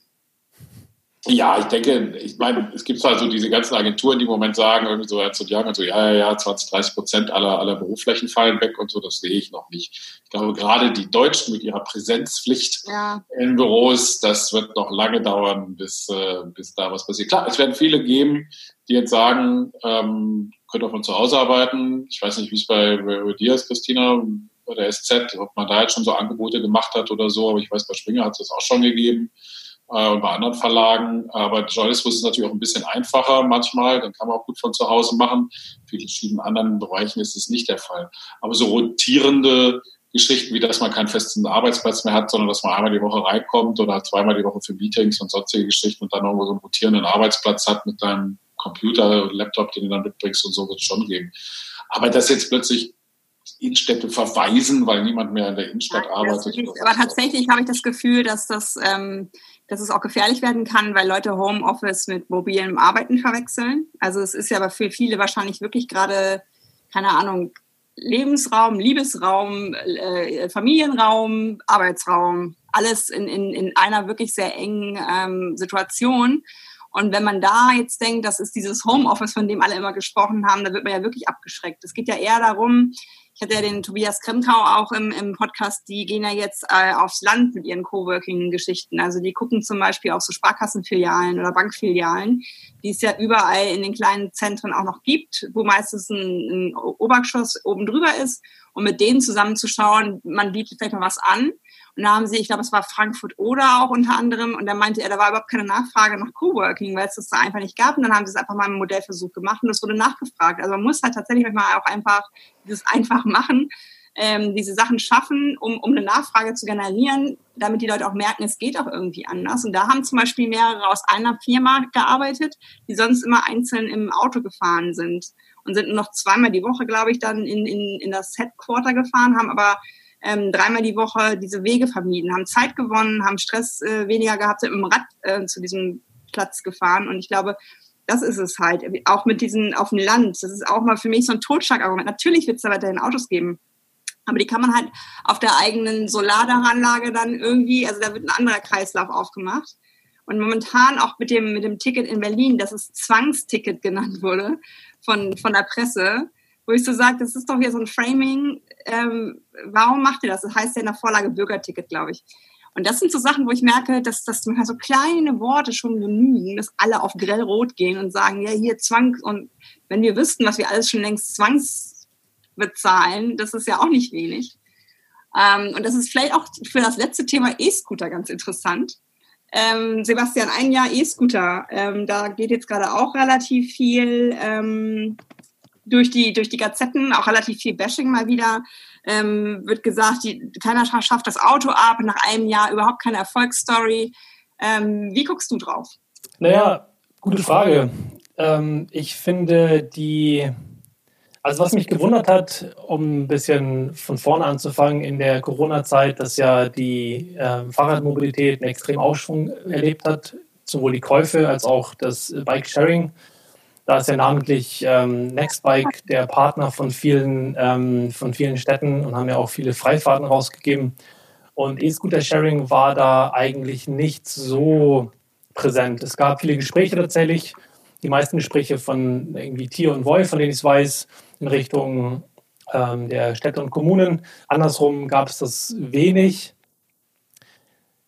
Und die Frage, die daraus entsteht, ist, warum existiert diese Art von Vertrauen nicht, diese Art von Partnerschaft, vielleicht auch nicht ausreichend zwischen jetzt Kommunen und eben äh, Mikromobilität. Ähm, jetzt kann man die Frage stellen, ob das an der Art und Weise liegt, wie beispielsweise amerikanische Anbieter mit so einem Don't ask for permission, ask for forgiveness Ansatz reingehen und halt die Scooter droppen, aber halt wenig ähm, Betrieb in der Stadt mit anbieten, ähm, was ja vor allem die europäischen Player sehr stark machen, durch mittlerweile auch eigene Mitarbeiter.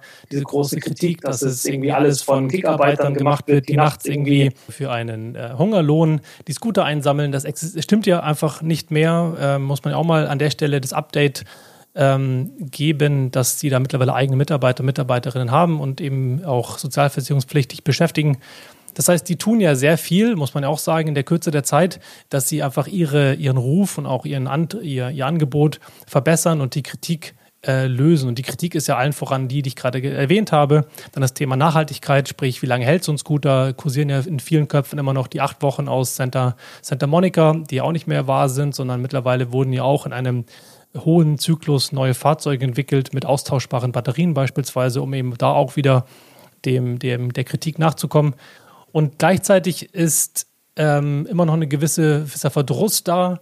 Ähm, man hört an vielen Stellen, dass eigentlich doch mehr und mehr Gelegenheits-, Spaßfahrten und Touristenfahrten ähm, absolviert werden mit den Scootern, sodass wir, ich jetzt so eine gewisse Kluft sehe zwischen dem, was die, die Anbieter irgendwann mal behauptet haben zu sein, dem, was sie aktuell sind und natürlich auch dem, was sie sein könnten. Und ich glaube, dass die, die Frage des, was sie sein könnten, ist die große Frage, die sich jetzt im nächsten Schritt klären wird, wenn sich der Markt konsolidiert, was ja auch schon beginnt, wenn ähm, die, die Anbieter ja, sich vielleicht auch mal neu überlegen, sich neu positionieren, ähm, vielleicht einen Gang zurückschalten, demütiger werden und äh, die Städte und die ÖPNV-Anbieter verstehen, was das für einen Mehrwert bieten kann, nämlich die Lücke in ihrem System zu schließen. Dafür ist ja Mikromobilität gut. Ich finde immer so ein bisschen erstaunlich, ähm, dass, dass die E-Scooter so ein bisschen das schlechte Menschen hervorbringen. Also bei mir lagen heute Morgen zwei Tierscooter in einer Art und Weise am Baum und es hat nicht gestürmt. Ähm, also irgendwas passiert da mit den Leuten, dass das, was am Anfang dieses billig Plastik-Wegwerfding, irgendwas hat sich da übertragen, glaube ich.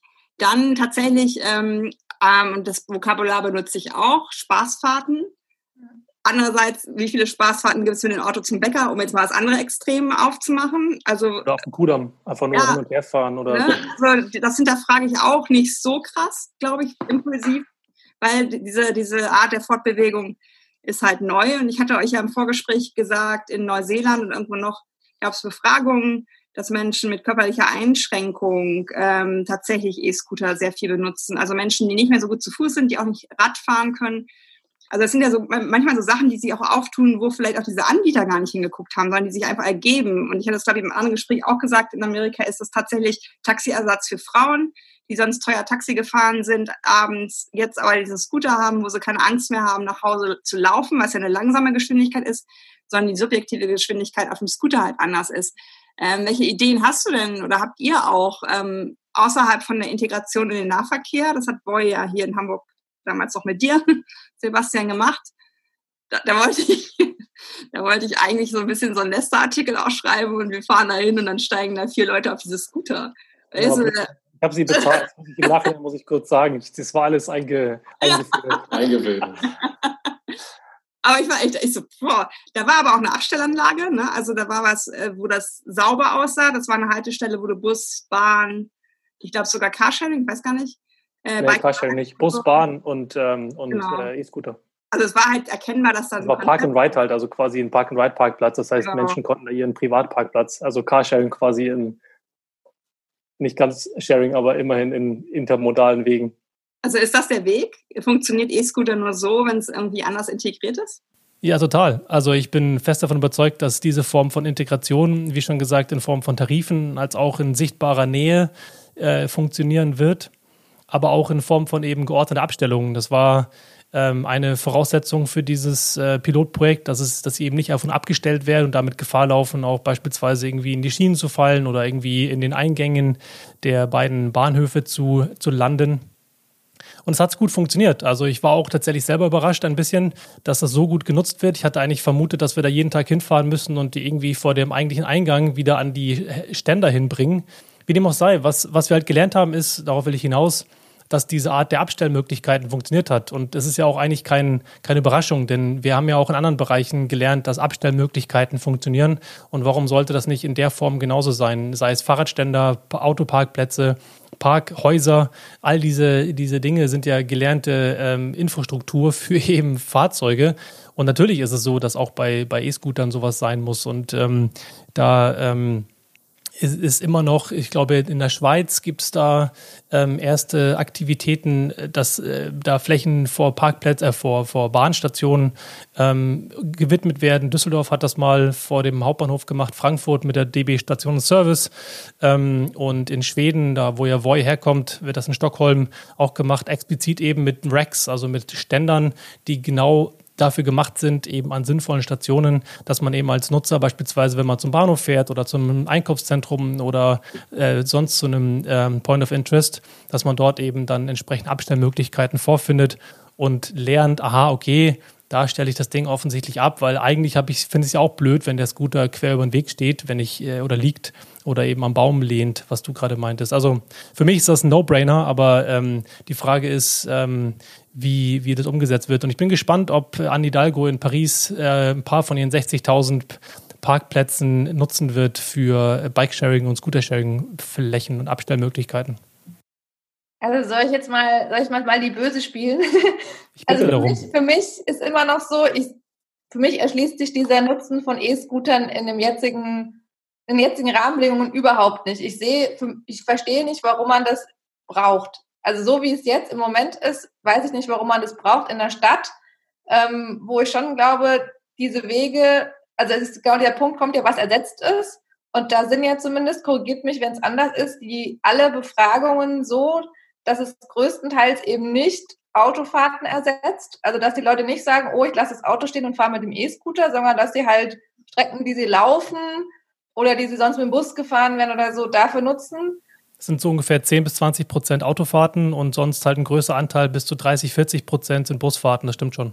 Genau, also und ich sehe halt auch nochmal, wenn man, wieder, wenn man mir die Rahmenbedingungen anschaut, im Moment zum einen eben diese Abstellfrage, aber auch, wo fahre ich mit den Dingern rum? Also ich meine, ich habe ja schon äh, keine Lust, weil ich es zu gefährlich finde, in, in, der Innen, in der vollen Innenstadt Fahrrad zu fahren. Ich habe auch keine Lust, äh, auf der Straße, finde ich, mit so einem E-Scooter-Ding rumzufahren. Ich finde das echt gefährlich. Und dann noch ohne Helm und alles. Und also ich denke mal so, ich bringe mich ja nicht unnötig in Gefahr, nur für, für 100 Meter, die ich auch laufen kann oder die ich eben auch mit, äh, mit dem Bus fahren kann. Plus eben genau diese Abstellfrage, dann, dann fliegt das Zeug rum und es ist teuer und also ich habe für mich noch überhaupt keinen Sinn gesehen, warum ich mit so einem in so einem Ding rumfahre und ich bin auch eher so diejenige, die davon genervt ist, dass mir ständig Leute auf dem, auf dem Gehweg entgegenkommen mit diesen Dingern, dass Leute genau dieses näher Taxiersatz äh, nachts, ja, die Leute sind, haben was getrunken, sehr viele fahren halt eben auch dann damit, wenn sie irgendwas getrunken haben, was auch nicht Sinn der Sache ist.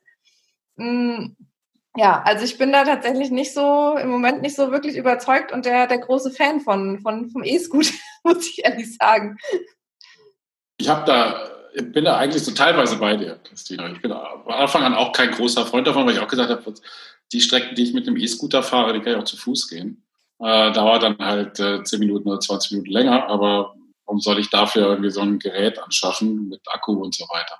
Ich habe es aber durchaus in Berlin ein paar Mal benutzt und zwar immer dann, äh, und das ist vielleicht so ein, so ein hübscher Use Case dafür auch, wenn ich tatsächlich irgendwann mal ein bisschen, weil ich zu spät war oder irgendwo flott irgendwo hin musste und die Verbindungen mit dem öffentlichen Nahverkehr zu kompliziert waren. Also ich hätte dann umsteigen müssen, um irgendwo, also quasi so eine Querverbindung zu machen, eine Querspange aufmachen. Und das mit dem Taxi jetzt auch zu lange gedauert wegen Verkehr und so weiter. Da sind die durchaus sinnvoll, was mich dann wieder immer auf den Punkt zurückgebracht hat. Eigentlich in der Innenstadt, ja, machen sie einen gewissen Sinn, äh, um, um eben bestimmte Querverbindungen herzustellen, die der ÖPNV nicht abdeckt. Ähm, aber das kann man ja auch geofenzen. Also das kann man ja dann zum Beispiel sagen, auf diesen oder diesen Bereichen dürfen die oder können sie unterwegs sein, in anderen Bereichen, wie auf dem Alexanderplatz, eben dann halt nicht, ne, weil da gibt es genügend ÖPNV-Verbindungen oder sonstige Sachen. Und der andere Punkt ist eben äh, tatsächlich, dass es eben eine Verbindung, also letzte Meile Geschichte ist. Also wie komme ich denn zum Bus oder wie komme ich denn zur, zur S-Bahn-Station? Und da ist es halt interessant. Aber da, da habe ich auch in den Gesprächen mit Voy und, und, und, und Tier, die sagen halt auch, ähnlich wie bei den Carsharern, die haben das gleiche Problem, die sagen, es lohnt sich finanziell nicht in die Vorstädte reinzugehen. Äh, einfach weil die dann morgens einmal benutzt werden und abends einmal benutzt werden. Ansonsten stehen die Dinger rum. Ähm, und das stimmt ja nicht, leider. Da habe ich quasi, wenn ich da direkt einhaken darf, haben ja, wir festgestellt, dass es eben nicht stimmt. Das ist sozusagen das Coole an diesem Projekt, dass wir bewiesen haben, dass wir eigentlich die Unit Economics, also die Fahrten pro Scooter pro Tag, durchaus in einem sehr ähnlichen, teilweise sogar höheren Bereich als in der Innenstadt liegen. Also wusste ich nicht. Äh, Finde ich spannende Zahlen.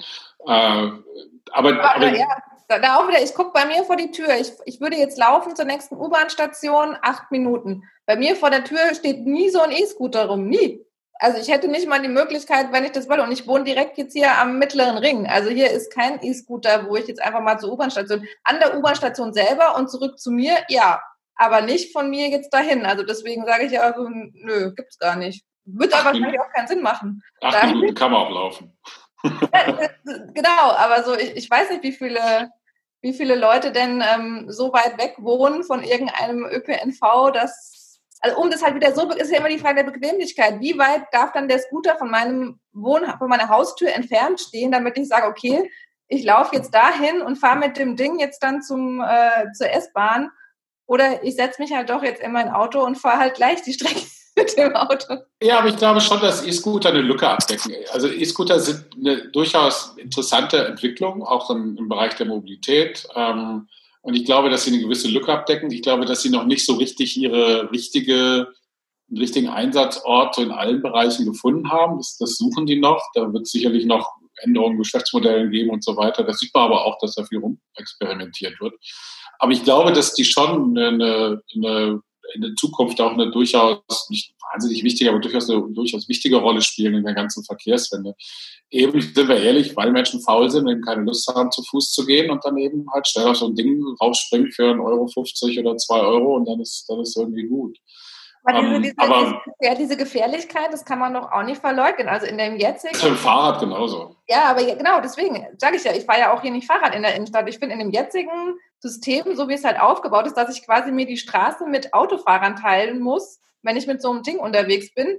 Nee, also da habe ich tatsächlich wirklich, äh, da ist mir mein Leben zu lieb. Ähm. Aber wenn ich da mal einhaken darf, auch ich finde, es ist so ein bisschen dieses Bild, naja, ich bringe mein Kind mit dem Auto zur Schule, weil zu viel Verkehr ist. Also das ist ja so diese Logik von, das eine be bedingt ja das andere. Also die Angst, die du hast, will ich gar nicht äh, in Frage stellen. Und ich finde absolut, ich dass, dass es Städte in Deutschland äh, sehr, sehr brenzliche Situationen und Fahrradwege fehlen, ähm, um dieses Gefühl der Sicherheit auch zu fördern. Und das ist natürlich eine ganz, ganz wichtige Voraussetzung, um halt ein Mobilitätsangebot auf zwei Rädern, sei es jetzt Fahrräder oder Scooter, ähm, langfristig zu etablieren. Das ist eine wichtige Frage, aber die ist infrastrukturell und die ist schwierig zu klären. Aber es ist ja doch paradox zu sagen, ähm, ich habe Angst vor, äh, auf zwei Fahrrädern zu, auf zwei Rädern zu fahren, weil ja im Prinzip die Angst kommt ja wahrscheinlich weniger von der Tram, sondern wahrscheinlich mehr von dem, von den Autos, die auf die, die, die eine Gefahr darstellen mit 50 km/h, weil der Platz nicht da ist, weil man sich mit Fußgängern auf dem Weg ähm, betteln würde, oder? Naja, also es geht wirklich darum, dass quasi keine abgetrennte, es gibt einfach zu wenig Radwege, abgetrennte Spuren. Ich habe ja gesagt, das einzige Mal, dass ich in den letzten 15 Jahren Fahrrad gefahren bin, war in Amsterdam und ich war echt positiv überrascht, weil dann wirklich überall es abgetrennte Bereiche gab und selbst mir, die quasi davor auch seit zehn Jahren kein Fahrrad gefahren ist, trotzdem ich keine Angst hatte, dass mir da irgendwas passiert. Und ich würde auch hier, wenn mein Arbeitsweg durchgehend Radwege hätte, bin ich mir sicher, dann würde ich würde ich das zumindest probieren, mit dem Fahrrad zu fahren. Aber solange das eben nicht so ist und ich weiß, ich muss immer mhm. mit, ähm, mit Autos zusammen auf dieser Straße unterwegs sein und die Autos wird es ja weiterhin geben, sind wir uns ja einig, sehe ich für mich einfach, mache ich das nicht. Also es ist einfach so. Ja, ich glaube, was man noch tatsächlich die, die, die Problematik bei dieser ganzen ähm, neuen Mobilität, wenn man es jetzt so nennen will, ist, dass nie Platz im Auto weggenommen wurde bisher. Es wird einfach in, in ein System, was eh schon viel zu voll ist, noch was gekippt. Natürlich ist dann das, was noch dazu kommt, das, was stört, weil das einfach alles zum Platzen bringt. Und das waren in dem Moment die E-Scooter. Ähm, es fahren ja auch äh, Radfahrende auf, auf Gehwegen und manchmal benutzen Radfahrende nicht die nicht die ähm, Radstraßen, die es vielleicht gibt. Äh, ich selber habe hier das Niendorfer Gehege, also ich kann schnell beim ähm, Hagenbeck Zoo eigentlich auch gut nach Rad fahren, aber da fahre ich auch nicht auf den Wegen, die für mich vorgesehen sind, weil ich so ein, so ein Fixie habe, also nicht jetzt Fixie, aber in der, in der Bauart und da, da breche ich mir die Handgelenke, wenn ich die nutze. Also manchmal ist ja auch die bauliche Lösung, die es gibt, noch nicht mehr dafür ausgelegt, dass du sie wirklich nutzt, weil gepflegt wurde die Straße, auf der ich fahre. Die wurde, glaube ich, schon wieder zweimal asphaltiert. Und der Radweg ist wirklich so, das ist, es ist gefährlich einfach. Und das ist sowas, wo ich glaube, da haben Städte und Kommunen echt verpasst, sich auf diese E-Scooter insofern zu, äh, vorzubereiten. Ja, wohin denn mit den Dingern? Auch das Abstellen von einem Rad ist schon eine Kunst. Also wie lange ich manchmal, also es sind ja nicht nur Parksuchverkehr, sondern manchmal auch, wenn ich mein Rad anschließen will, wie lange ich da durch die Gegend latsche, bis ich irgendwas finde, wo ich es anschließen kann. Und das sind so Sachen, da sehe ich halt wieder mal, um, um den Kreis zu schließen, die Städte und Kommunen, die müssen das gestalten. Die können nicht ohne Ziel äh, Mobilität verändern, sondern die brauchen dieses Zielbild. Und dann gibt es auch Konflikte, aber diese Konflikte sind es wert, weil man sagen kann, wir werden aber dahin. So im Moment ist es einfach nur Verwalten von Not und Elend, habe ich so das Gefühl. Und was ja auch in dem Kontext, glaube ich, ähm, wichtig ist zu berücksichtigen, ist E-Scooter, finde ich, in der Art und Weise, wie sie gestartet sind und wie sie immer noch sind, auch nicht großartig. Nur um das mal auch auszudrücken, ich bin auch grundsätzlich eher ein Freund von Fahrrädern, weil sie einfach aufgrund ihrer Reifengröße und damit die Sicherheit, die damit einhergeht, auf jeden Fall die, das sinnvollere Fortbewegungsmittel sozusagen sind im Gesamtkosmos. Gleich, gleichwohl der Scooter sicherlich in verschiedenen Hinsichten auch seine Vorzüge hat. Was allerdings, glaube ich, wichtig ist, ist diese Gedanke von, wo sind wir jetzt und wo wollen wir hin? Ähm, und ähm, wie hilft dann dieser, dieser E-Scooter, diese Wahlfreiheit zu ermöglichen? Denn wenn wir von Mobility as a Service sprechen, von diesem Mobilitätsbudget, dann brauche ich ja Alternativen. Und wenn man sozusagen überlegt, jetzt mal äh, die, die Bedürfnisse, die Wegebedürfnisse auf Basis des, ähm, der Strecken zu, zu runter zu ähm, runter zu dividieren und zu überlegen, was habe ich dabei? Habe ich jetzt Gepäck dabei oder nicht? Regnet es? Ja, nein. Habe ich äh, schöne Klamotten an oder sportliche Klamotten? Ist mein Status entsprechend wichtig, wie ich vorfahre? All diese verschiedenen, ja sehr, sehr hochkomplexen individuellen Entscheidungsfaktoren, die mich nachher auswählen lassen, womit ich mich bewegen will, ist der Scooter eben eine, eine, ein Puzzlestück da drin. Natürlich ist diese, die Forderung oder diese Behauptung, wir ersetzen Autos, totaler Quatsch gewesen und damit haben die sich sicherlich ein Eigentor geschossen. Aber im Nachhinein zu sagen, okay, die haben jetzt 10% Autos äh, abgeschafft oder vielleicht ersetzt bei Gelegenheit, deswegen finden wir es doof und deswegen ähm, ähm, äh, sollen die wieder weg von der Straße, ist halt ein bisschen vermessen. Vor allem führe ich dann ganz gern den, den äh, Vergleich an, dass der Katalysator beispielsweise 20 Jahre gebraucht hat von der Erfindung bis zur flächendeckenden Einführung in den in, äh, in PKWs. Und hier haben wir eine Toleranz von einem Jahr und sagen, na toll, hat nichts gebracht, tschüss. Schlusswort. ich glaube, ähm, das war wieder ein guter Reigen von, ähm, von Themen. Ähm, ich bin einfach gespannt, was jetzt so in nächster Zeit passiert. Also ich war ein bisschen enttäuscht, dass diese Mobilprämie so komplett, äh, ja, also es wurde ja noch nicht mal thematisiert, weil das haben ja auch viele von denen, die sich gegen die Abwrackprämie gestellt haben, ähm, einfach als Kompromiss in, in, in die Öffentlichkeit gebracht. Und das ist einfach für mich äh, so, so ein Thema, was einfach weggewischt wurde, was ich ein bisschen schade fand, weil tatsächlich sehe ich da auch viel Veränderungskraft, Leute erstmal was ausprobieren zu lassen. Ähm, viele wissen nicht, dass in der Bahncard 100 zum Beispiel Nahverkehr mit drin ist. Das sind halt ja, so genau. Sachen, also auch Produktkommunikationsschwächen, die sagen, oh, es kostet so viel Geld. Ich sehe, da kannst du doch in ganz Deutschland fahren. Ja, aber ich fahre ja gar nicht so oft mit dem ICE. Also es gibt auch Leute, die, die denken, man kann da nur ICE mitfahren. Und das sind so Sachen, wo ich merke, wenn man die Leute das hätte ausprobieren lassen und sei es nur mal drei Monate, keine Ahnung, jetzt bei Corona ist natürlich eh äh, hinfällig, aber ich glaube, dass, dass, dass manchmal das auch schon, genau wie bei der E-Mobilität, was du auch sagst, Christina, wenn die Leute erstmal drin saßen, dann denken sie sich, wow, ist irgendwie eine coole Art zu fahren, aber wenn man es nicht erlebt, dann bleibt man halt auch im Diesel. Äh, treffen wir uns nächsten Monat einfach nochmal wieder. genau. Um das, um das dann auch äh, ich danke euch für eure Geduld mit der Technik. Jetzt haben wir es hier irgendwie so ein bisschen rudimentär gemacht. Ich ähm, schicke euch nachher einfach die Aufzeichnung und könnt das verwenden. Ich wünsche euch. Oh, ich brauche keine Aufzeichnung. Macht, macht, was ihr wollt. ich wünsche euch einen schönen Abend. Dankeschön, hat mich viel Spaß Ciao. gemacht. Bis bald. Tschüss. Ciao. Vielen, vielen Dank fürs Zuhören. Wenn dir die Folge gefallen hat, dann freue ich mich sehr über deine Unterstützung.